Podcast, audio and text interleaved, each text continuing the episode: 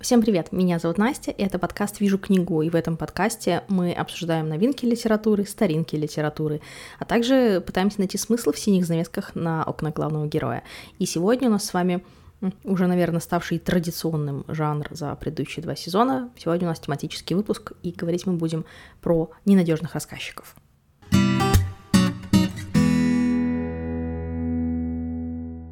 Прежде чем мы начнем, я бы хотела дать немножко такой вот э, кусочек теории. Он ни в коем случае не э, претендует на какую-то полноту информации. Это просто э, небольшой такой ликбез о том, кто такой автор и какие авторы вообще бывают. Когда мы со студентами изучаем тему литература в университете, э, я обычно рассказываю про следующие типы авторов. Ну, даже тут не авторы, а, наверное, типы повествования. Потому что на английском они называются narration. Первый тип повествования — это всевидящий автор. То есть, например, Лев Толстой в «Войне и мире».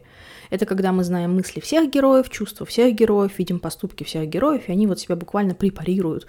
И мы знаем вот ровно, знаете, все движения души. Собственно, вот эта вот штука с диалектикой души, она э, у Толстого возможна только потому, что он использует это всевидящее повествование. Всевидящее повествование — это вообще довольно популярный прием в XIX веке, э, и в реализме, потому что вот автор, он хочет показать движение души человеческой, поэтому они вот были популярны именно тогда, ну и в 20 веке они, конечно, э, тоже популярны, и вот очень часто, когда говорят, что вот скучно читать литературу, обычно имеют в виду, что там просто настолько всевидящий автор, что иногда он такой вот становится слишком примитивным, как будто бы. Я с этим не согласна, я обожаю Толстого, например, э, и русскую классику я тоже очень люблю, поэтому я с этим мнением не согласна, но оно бытует, поэтому я вот вам о нем рассказываю.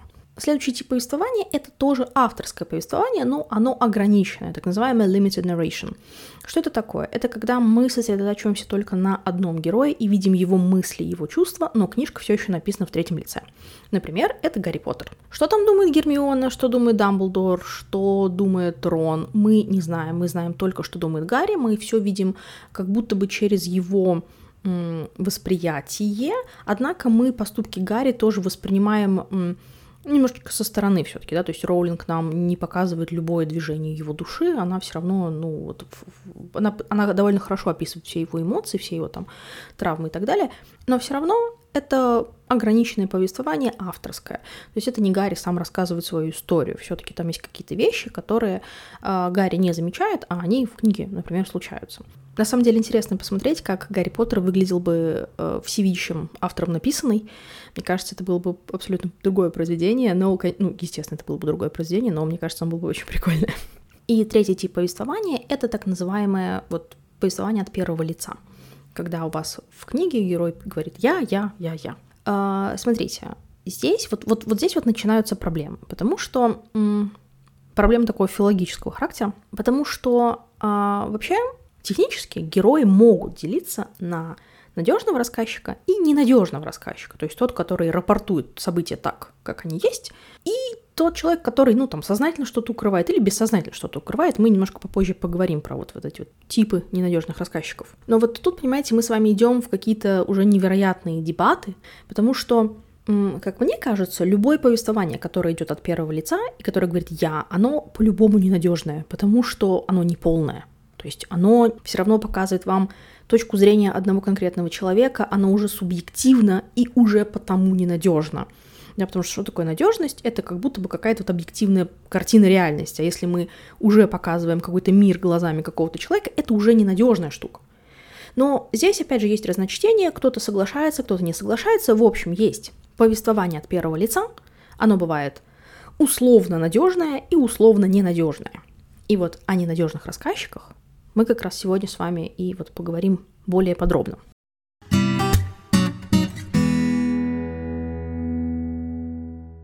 Для начала давайте посмотрим, где вообще встречаются ненадежные рассказчики, в каких же жанрах их можно искать. На самом деле в любых, но очень часто они появляются в детективах для эффекта. Например, у Чехова есть прекрасное произведение, которое называется «Драма на охоте». Я сейчас буду очень жестко спойлерить, но человек, который рассказывает историю, он на самом деле убийца. А мы не привыкли к этому. То есть мы привыкли к тому, что у нас рассказчик или Ватсон, или сам детектив. А тут получается, что мы ломаем голову, думаем, кто же, кто же кого убил, а убил, ну, рассказчик. В моем самом первом эпизоде, когда я рассказывала про детективы, а, я говорила про убийство Роджерта Экрейда. который написала Агата Кристи. И вот там тоже такой прием. То есть там тоже рассказчик — это убийца, и этим она нарушила э, принципы Ван Дайна, вот эти вот золотые правила написания детективов, и, конечно, была порицаема всеми, но, тем не менее, эффект разорвавшейся бомбы, конечно, произвело именно это произведение. Детективщики, правда, очень любят использовать такие штуки, особенно те детективщики, которые вот, знаете, с такой с претензией на оригинальность, они такое любят. Да, где еще? Еще эм, ненадежного рассказчика часто используют в триллерах где, или в каких-то произведениях, где главный герой откровенная мразота. То есть, например, вот у Набокова в «Лолите» мы все видим сквозь призму Гумберта Гумберта, и мы понимаем, что Набоков это делает для того, чтобы показать, как легко поверить насильнику, как э, Гумберт сам себя убеждает, что вот Лолита сама его соблазнила, что она сама этого хотела, а на самом деле, ну, он насиловал 13-летнюю девочку по факту. И как бы на, он нас не убеждал, мы-то видим за этими словами, мы видим, что он абсолютно вот, абсолютно уже съехал с катушек, находится в какой-то делюзии, но Набоков эффекта добивается. Мы не сразу понимаем, что конкретно Гумберт делает, и мы сначала, ему даже, знаете, есть такой соблазн ему поверить, и только потом мы уже понимаем, что на самом деле нужно смотреть вот за этого самого не, ненадежного повествователя и уже ненадежного рассказчика, и уже делать выводы. А, поэтому вот в триллерах или вот в каких-то произведениях, где автору нужно, чтобы мы начали симпатизировать герою, он часто вот вставляет ненадежного рассказчика. Кстати, Холден Колфилд из «Натурпостью воржи», вот он типичный ненадежный рассказчик тоже. То есть потому что Селлинджер хотел, чтобы подростки и, к несчастью, это получилось, подростки начали себя жестко, жестко ассоциировать вот с Холденом Колфилдом, потому что вот он такой настоящий, он такой не липа. Э, это потому, что он обращается буквально прям к вам, как будто рассказывает эту историю, вы такие, да, ты такой несчастный подросток. На самом деле, ну, конечно, ну, над пропастью воржи это отдельная тема, это моя психологическая травма, поэтому я не буду ничего про, нет, про это говорить, потому что у меня есть коварный план э, перечитать роман, дать ему второй шанс, но после предварительных приготовлений, так скажем. Я в Телеграме об этом расскажу. Подписывайтесь на мой Телеграм-канал, он в описании эпизода здесь будет. Также ненадежный рассказчик встречается, а, когда автор хочет показать какой-то индивидуальный взгляд человека, или когда нужно показать, например, ограниченность этого человека, недостаточность его перспективы. И вот на этом контрасте его очень ограниченный ум, очень ограниченный взгляд на вещи и большой широкий мир, огромный, в который он не вписывается и который он не понимает. Вот для этого, вот на этом, для этого контраста нужен ненадежный рассказчик. А, такой ненадежный рассказчик это Стивенс, дворецкий из остатка дня, который настолько вот full of himself, что он не понимает, насколько он ограниченный, он едет э, эту экономку уговаривать, э, вернуться в поместье, потому что им там не хватает рук к этому мистеру Фарадею, э, и он не понимает, насколько он, ну, вообще просто тоже, тоже куку. -ку. Далее нам очень важно понять, э, почему рассказчики ненадежные, то есть какие у них какие у них доказательства, какая у них мотивация, зачем они это делают. Они что, всегда обманывают специально? На самом деле не всегда. То есть они действительно могут э, врать намеренно, как Гумберт Гумберт из Лолиты. Они пытаются вызвать сочувствие, они пытаются повернуть историю в свою сторону, чтобы потом в конце читатель сделал «О нет, он все время был злодеем, о боже!» вот для такого эффекта, например, или чтобы ну, читатель немножко потренировал мозги и учился читать между строк, учился смотреть на описание этого героя, на то, как он описывает окружающий мир, и делать выводы по нему. То есть это нужно смотреть за вот эту ложь, которую он нам поставляет. Есть второй вариант. Ненадежные рассказчики ненадежные, потому что они очень маленькие или наивные, или они не понимают, э, то есть они, они искажают информацию не намеренно, они просто не понимают мир вокруг и не знают, как интерпретировать входящие сигналы. Вот об этом мы тоже будем здесь говорить. Я вам, когда буду давать рекомендации, я буду комментировать, какой из рассказчиков там есть. Вот, например, Холден Колфилд из «Над пропастью воржи», вот он как раз такой, он просто не понимает, как интерпретировать входящие сигналы из окружающей действительности. Он просто вот пытается через свою вот эту подростковость через свой вот этот кризис подростковый и, ну, и психологическую травму, он пытается понять, как вести себя как взрослый, но мы-то понимаем, когда взрослые мы читаем этот роман, мы понимаем, что он ну, тоже абсолютно себя неадекватно ведет. Но он-то этого не понимает, он что, нас обманывает? Нет, он не обманывает, он действительно верит в весь этот бред, который он говорит. И еще один момент, это тоже такие неосознанные ненадежные рассказчики, потому что они, ну, сумасшедшие, например, или у них есть какая-то травма, которая очень сильно влияет на восприятие. То есть не так, как у Холдена, а вот еще сильнее. То есть они настолько, что буквально травмирующие воспоминания просто заблокировалось, и они не воспринимают окружающий мир. Если мы говорим про сумасшедших, то это, конечно, шум и ярость э, Уильям Фолкнера. Там одна из э, глав буквально narrated by an idiot, signifying nothing, все как э, по Макбету, все как мы любим. Эм, то есть там действительно от умственно отсталого человека ведется повествование, и мы сначала не понимаем, что он такой, а потом понимаем. То есть там очень там вообще абсолютно прекрасный лингвистический анализ можно провести, если читать в оригинале. То есть он, ну, не, естественно, он не нарочно искажает, искажает информацию, он просто вот такой. Ну и в шуме в ярости, на самом деле, там все три героя, от, которых, от лица которых ведется повествование, они все ненадежные рассказчики, они все по-своему, они все травмированы. Один из них прям буквально сумасшедший, э, вторые просто, ну, вот они просто травмированные, но некоторые еще просто немножко наивные. Э, есть еще один пример, где травма блокирует воспоминания. Например, я, не, к сожалению, не уверена, переведен ли этот роман. А, он называется Эленор Олифант в порядке. Эленор Олифант is completely fine, она называется по- по-русски. И вот там э, девушка разговаривает со своей матерью по телефону, а потом мы узнаем, что, ну, как бы матери-то и не существует на самом деле. Еще один пример ненадежного рассказчика, который э, трансформирует, так сказать, реальность и неправильно ее передает, это, конечно, жизнь Пи, тоже абсолютно потрясающая книга, где ребенок настолько пытается абстрагироваться от смерти своих родителей, что он вот заменяет всех принимающих участие в трагедии на животных, и нам предстоит самим выбрать, какую концовку вообще мы хотим. Все это делает литературу с ненадежным рассказчиком безумно интересной. То есть я, например, очень люблю э, книги, где главный герой это ненадежный рассказчик, потому что мне интересно следить за тем, как он искажает реальность. Естественно, для этого книги лучше читать два раза. Один раз ради сюжета, а второй раз, чтобы посмотреть, где нам наврали, если нам наврали. А если не наврали, то посмотреть, что мы упустили. И вот несколько таких книг я вам хочу порекомендовать. На самом деле, некоторые из них я вам уже рекомендовала в тех или иных выпусках подкаста. Я буду тихонечко к ним возвращаться, поэтому если какие-то повторения будут, то я думаю, что ну, они неизбежны, естественно, потому что обычно, когда я писала эпизоды, я говорила про темы, то есть, условно, про, как сказать, лексическая тема, про контентную составляющую, а здесь мы говорим про способ организации книги, и поэтому какие-то пересечения, они абсолютно неизбежны.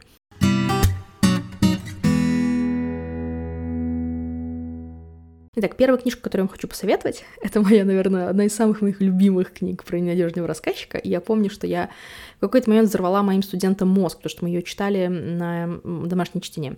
Это книга, которая называется «Мы всегда жили в замке» э, автора Ширли Джексон. Вот если Стивен Кинг — это король ужасов, то Ширли Джексон — это мать короля ужасов, потому что Стивен Кинг ее очень любит, и она, да, она пишет такие эти spooky stories. Абсолютно прекрасно у нее есть лотерея, у нее прям реально рассказы прям очень-очень жуткие, они такие вот, вот именно криповые такие, знаете, в, ну, в хорошем смысле. И ее очень интересно читать. Она вот один из тех немногих авторов триллеров, которых которые я могу, могу читать вообще. Э, «Мы всегда жили в замке» — это история, которая рассказывается от лица 13-летней Мэри Кэт. Э, Мэри Кэт пишется слитно, то есть как будто бы она сурикат, как будто она вот, вот этот вот маленький зверек. И там начинается книга вообще с прекрасной строчки. Всем привет, меня зовут Мэри Кэт, э, мне 13 лет, я очень люблю... Дальше идет сорт ядовитых грибов. И Ричарда Третьего, говорит она нам. И вот это такой форшедуинг, такое предсказание немножечко на будущее, и мы понимаем, что она, конечно, ненадежный рассказчик. Она, э, скорее всего, психопатка или социопатка, потому что она доверяет только своей сестре. Она очень не любит ходить в город.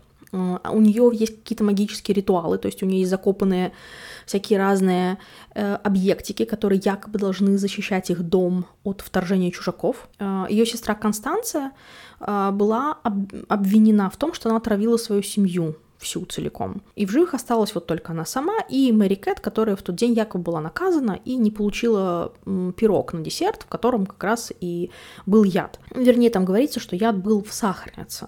И вот сахаром были посыпаны эти ягоды голубики, Мэри Кэт не получила десерт, потому что была наказана. А Констанция, она прекрасно готовит. Она, вы знаете, она такая вот идеальная хозяйка из 50-х годов. Э, они очень богатые наследницы, и к ним приезжает их двоюродный брат, он начинает окучивать Констанцию, потому что он разорившийся, ему интересны их деньги, и, естественно, Мэри Кэт, она абсолютно теряет покой и сон, потому что кто-то ворвался в их а, семью, но она продолжает повторять, что вот Констанция была осуждена, и она, ну, ее оправдали, но тем не менее, что вот, то есть она никак вообще не выдает, никак не намекает нам на то, что она хоть как-то причастна к тому, что ее семья была отравлена. Ну, как бы вы понимаете, да, что там Ричард Третий, ядовитые грибочки. Ну, естественно, это Мэри Кэт их отравила, потому что она очень сильно поругалась с родителями в тот день. А, и просто она решила их отравить, она решила, что с сестрой им будет гораздо лучше жить. Ну, собственно, ей точно было гораздо лучше. Констанция тоже себе, конечно, заработала букет психологических проблем, потому что она стала агорафобкой, она стала бояться выходить куда-то на, ну, на открытое пространство. Она только единственное, где она была, это она была в садике в своем, что-то там выращивала, какие-то там коренья, соленья. Поэтому Рикат все время ходила в город, и вот там там, наблюдала за всеми. Но на самом деле девчонка настолько криповая, что где-то на третьей главе вы понимаете, что она очень криповая. И вы начинаете смотреть между строк. Вы начинаете думать, так, что она делает, почему это магическое мышление. То есть вы начинаете интерпретировать входящие сигналы, и вы начинаете ей не доверять. Она ненадежный рассказчик, который себя выдает в процессе. И, конечно, когда вот разворачивается финальный такой плод-твист, вы не то чтобы сильно удивлены, если честно, потому что вы всегда это подозревали, где-то на подкорке вы знали, что это все сделала Мэри Кэт, потому что Констанция, конечно, не вязалась абсолютно с этим образом, но здесь тоже очень интересно, э, если мы смотрим на Констанцию глазами Мэри Кэт, мы понимаем, что она, конечно, очень сильно идеализирована. Мы знаем, что она это вся там великолепная, прекрасная богиня, но на самом деле это не так, потому что если мы посмотрим на ее реакцию, она просто очень-очень-очень несчастная девчонка. Мы всегда жили в замке, э, Ширли Джексон, и здесь мы видим, что ненадежный рассказчик э, слишком ограничен и не понимает, что он искажает информацию. То есть она не нарочно это делает. Она, с одной стороны, наивная, с другой стороны, она немножко сумасшедшая. То есть здесь у нее две причины. Она явно обманывает ненамеренно. Следующая вещь, которую я хочу вам порекомендовать, это даже не книжка, это рассказ внезапно. Но это прекрасный рассказ, который я тоже читала со своими студентами, тоже он нам очень понравился. Он называется «Речитатив». И его автор — прекрасная, замечательная писательница Тони Моррисон. Это женщина, чернокожая. В чем прикол? А, в этом рассказе она пытается избавиться от концепта расы. То есть мы знаем, у нас есть две девочки, а, и мы знаем, что одна из них белая, одна из них черная. Все повествование ведется от лица одной девочки. И мы не понимаем, она белая или черная. И там есть абсолютно вот все стереотипы, которые есть про белых и про черных, но они все настолько перемешаны, что любая из этих девочек может быть любого цвета, так скажем. То есть Тони Моррисон деконструирует концепт расы, и она об этом прям, прямо очень пишет что когда она пыталась сделать этот, этот рассказ, она вот буквально это была ее творческая задача, и она делает это прекрасно, абсолютно. То есть здесь мы видим ненадежного рассказчика, который призван транслировать определенную оптику, определенную точку зрения, но в то же время он никакую точку зрения не транслирует. Мы не видим ни белого взгляда, ни черного взгляда. И вот у нас есть описание одной девочки сквозь глаза другой девочки, и мы можем его интерпретировать и как в белую, так и в черную сторону. И это абсолютно потрясающе. А девчонке странно пахнет. Мы можем это интерпретировать одним образом. Дальше. Мама одной девочки, э, она очень религиозная. Это признак белого или черного.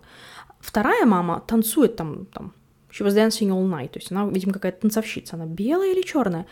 Женщины друг с другом не здороваются, то есть одна из них подает руку, вторая отказывается ее принимать. Так это кто, кто из них кто. И вот несколько таких встреч у девчонок этих происходит. Они сначала живут вместе в приюте, потому что вот у них матери такие ненадежные.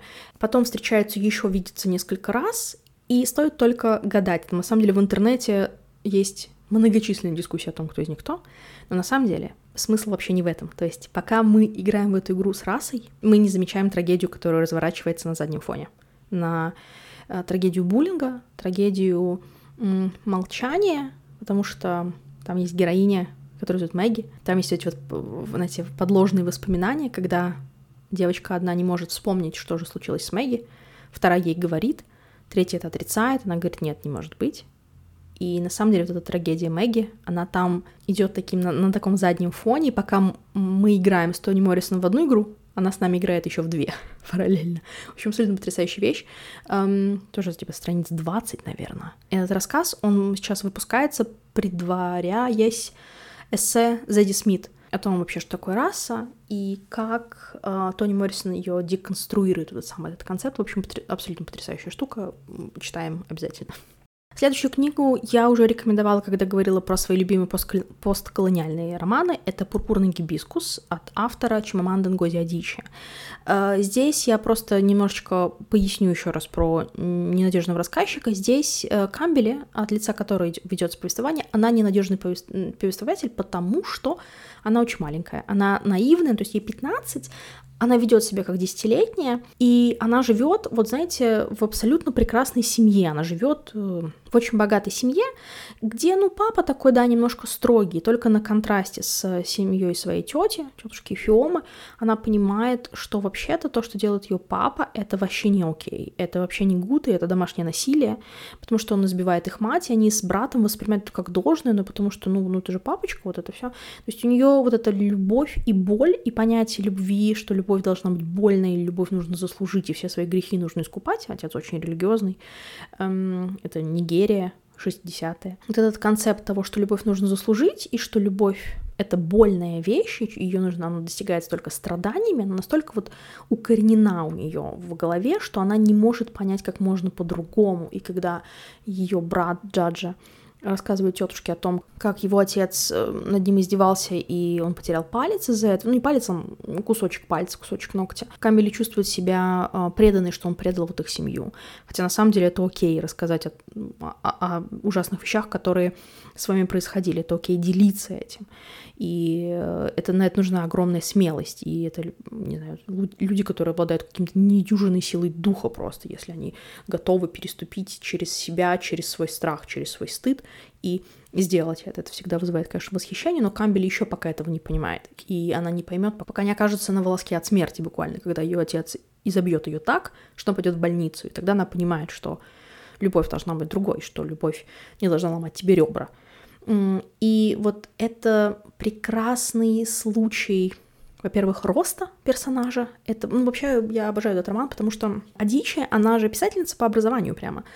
И ее вот учили писать романы, вот в Creative Writing она э, защищалась, мне кажется, по-моему, masters у нее была по Creative Writing. И вот этот роман, он настолько хорошо построен, он настолько вот на нем, вот как на пальцах можно объяснить, что такое развитие персонажа. Вот это абсолютно прекрасная вещь, если вы еще не читали «Пурпурный гибискус», он разобьет вам сердце, чуть-чуть немножко, но он настолько прекрасный, что, вы знаете, это тот тип heartbreak а, который нам всем иногда нужен, я считаю. Еще несколько романов. Это роман Кадзуи Сигура «Оба остаток дня. Я э, о нем говорила и писала тоже в телеграм-канале, потому что там все повествование ведется от лица дворецкого по имени Стивенс, э, который настолько зашорен, он настолько гордится тем, что он дворецкий, что он гордится даже тем, что он не пошел к своему умирающему отцу, потому что у него был прием.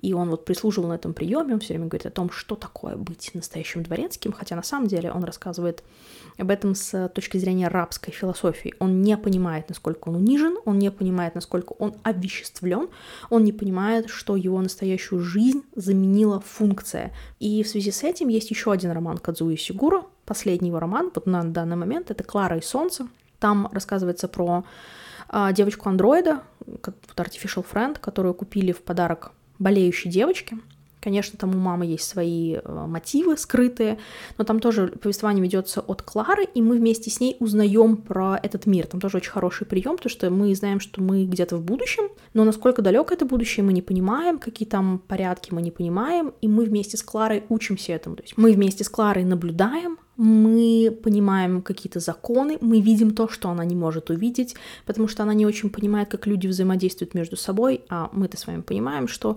неважно, насколько глубоко в будущем мы находимся, люди всегда люди. Эм, знаете, моё, самая, самая, наверное, любимая цитата из э, произведения «Благие знамения», из «Good Omens» э, Терри Пратчета Нила Геймана, это когда мне кажется, что... Я не помню, кстати, наверное, это Кроули и Азерафель об этом говорят. Цитату я вам точно не придумала. Смысл в том, что все э, хорошие вещи на Земле происходят, и все плохие вещи на Земле происходят не потому, что люди м, хорошие сами по себе по натуре или плохие по натуре, а потому что люди по натуре люди. И люди не, не меняются. Наша вот вот человеческая натура, она всегда остаем, ну, то есть мы всегда остаемся собой, и, ну, вот именно в таком, знаете, таком каком-то философском понимании. Поэтому то, что Клара не может осознать, то, что Клара не может считать как какой-то сигнал, как какое-то лицемерие, как жестокость, мы это так считываем, и поэтому нам еще Клару, эту Кларочку, эту несчастную, нам еще больше ее жалко, то есть что она не понимает, что ей пренебрегают, что тоже ей пользуются как функцией, и тоже вот это вот непонятное ее положение, она вроде бы главный герой, но она не одушевлена, то есть как будто бы концепта души-то у нее нет, хотя она единственный человек, который там верит во что-то, что ну, в солнце она верит как в божество. И там прекрасно вот эти религиозные штуки тоже все обыгрываются. И это очень интересный пример ненадежного рассказчика, тоже с развитием персонажа внутри. И последняя книга, которую я вам хочу порекомендовать, она, к несчастью, тоже разобьет вам сердце. Но вот это, опять же, это тот хардбрейк, который нам иногда нужен. Вот хочется стекла, да? Что можно сделать? Можно посмотреть ромком, или, наоборот, какую-нибудь драму, дневник памяти пересмотреть и обрадаться. А можно почитать 200 страниц Ромена Гори, 250, ладно, и его книги, которая называется «Вся жизнь впереди». Вернее, давайте так. Э, книгу написал Эмиль Ажар, но это еще один псевдоним Ромена Гори. Поэтому «Вся жизнь впереди» — это Париж 60-х, э, мальчик, которого зовут Момо, Мохаммед. Ему непонятно сколько лет, все говорят, что ему типа 12, но на самом деле потом мы выясняем, что ему 15. А, он остается на попечении старой еврейской проститутки по имени Роза. И вот она занимается, Роза занимается тем, что она присматривает за детьми других проституток. Вот если они это, опять же, Париж 60-е, да, там никакие, какая контрацепция, вы о чем. Эм, вот если они беременеют и хотят оставить ребенка, они рожают, оставляют ей там его, их, их за деньги, то есть он типа такой пансион для проститутских детей. И вот этот Мухаммед, как вы понимаете, по имени, он ну, явно мусульманин, и поэтому он там даже его пытаются обучать эм, арабскому, его пытаются там обучать Корану, а, ну, еврейка Роза, она еврейка. И она, как вы можете догадаться, конечно, пережила много всякого, потому что это 60-е, э, Роза уже достаточно старая, она такая большая, толстая, еврейская женщина, и вы понимаете, что, конечно, Вторую мировую она застала, и уже выводы тоже можете, можете сделать сами. Все повествование ведется от лица Момо, от начала своей жизни практически до смерти Розы. Самое прекрасное в этой книге даже не то, что это ненадежное повествование, оно ненадежное, потому что оно, то есть это тоже взросление героя, оно тоже очень наивное, поэтому ненадежное, не потому что Момо что-то от нас скрывает, но он и скрывает, кстати, тоже в том числе, но мы можем понять, то есть он врет сам себе, и мы видим, что он врет сам себе. А потом эм, в самом конце выясняется, что это его монолог, то есть он об этом рассказывает нам, как зрителю, то есть не просто это какой-то автор какой-то, который выбрал написать эм, все от первого лица. Это именно вот он сидит э, уже кому-то об этом рассказывает, как будто бы этот полицейский офицер, который его допрашивает после смерти Розы, он ее не убивал, если что, то есть она умерла от естественных причин, просто он, эм, ну, он прятал тело, потому что он не мог просто с ней расстаться. То, что Роза была для него домом, матерью, единственным человеком, которого он знал, и любил, и единственным человеком, о котором он в итоге, оказывается, заботился. Он, вот, они его допрашивают, естественно, там его хотят отправлять куда-то, куда-то какие-то социальные службы, очевидно. И вот он все это рассказывает полицейскому офицеру, обращаясь к нему на «ты», это вот вся его исповедь, и мы оказываемся на другом конце этой исповеди. И это, конечно, просто просто вы себе не представляете. Я рыдала, как младенец просто. Ну, это я, я просто я залила, мне кажется, соседи слезами, как я рыдала над, над этой книгой. Ромен Гари, ну или Эмили Жар, он, конечно, не для всех, он очень специфический, но это единственный тип французской литературы, который я могу читать. Ну, кроме как выяснилось в прошлый раз, постколониальной французской литературы, ее я тоже читаю с большим удовольствием. В общем, Эмилия Жар «Вся жизнь впереди», получил за нее Ганкоровскую премию, очень рекомендую. Вот если вы хотите прочитать хоть, од... хоть что-нибудь из этого списка, вот, пожалуйста, прочитайте всю жизнь впереди, всю жизнь впереди, прочитайте э, именно этот роман и э, приходите в комментарии, будем, будем общаться по этому поводу. Ну, мне кажется, что моя любовь э, к Ромену Гори и моя любовь к Энтони Горовицу, вот она. Я не знаю, что из этого сильнее. Они оба этих мужика в моем сердце находятся. Рядом с Толстым.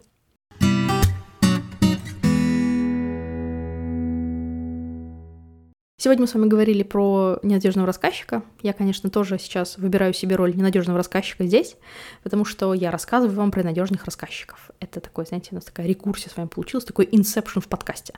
А, потому что, естественно, так как я веду повествование от первого лица, я могу где-то ошибиться, но, поверьте мне, не специально. Не чтобы вызвать сочувствие, не чтобы повернуть правду в свою сторону, а по незнанию или по ограниченности своей. Эм, все книги, которые я упомянула в этом эпизоде, будут доступны в описании эпизода. Э, подписывайтесь на мой канал в Телеграме и услышимся уже очень скоро. Пока-пока.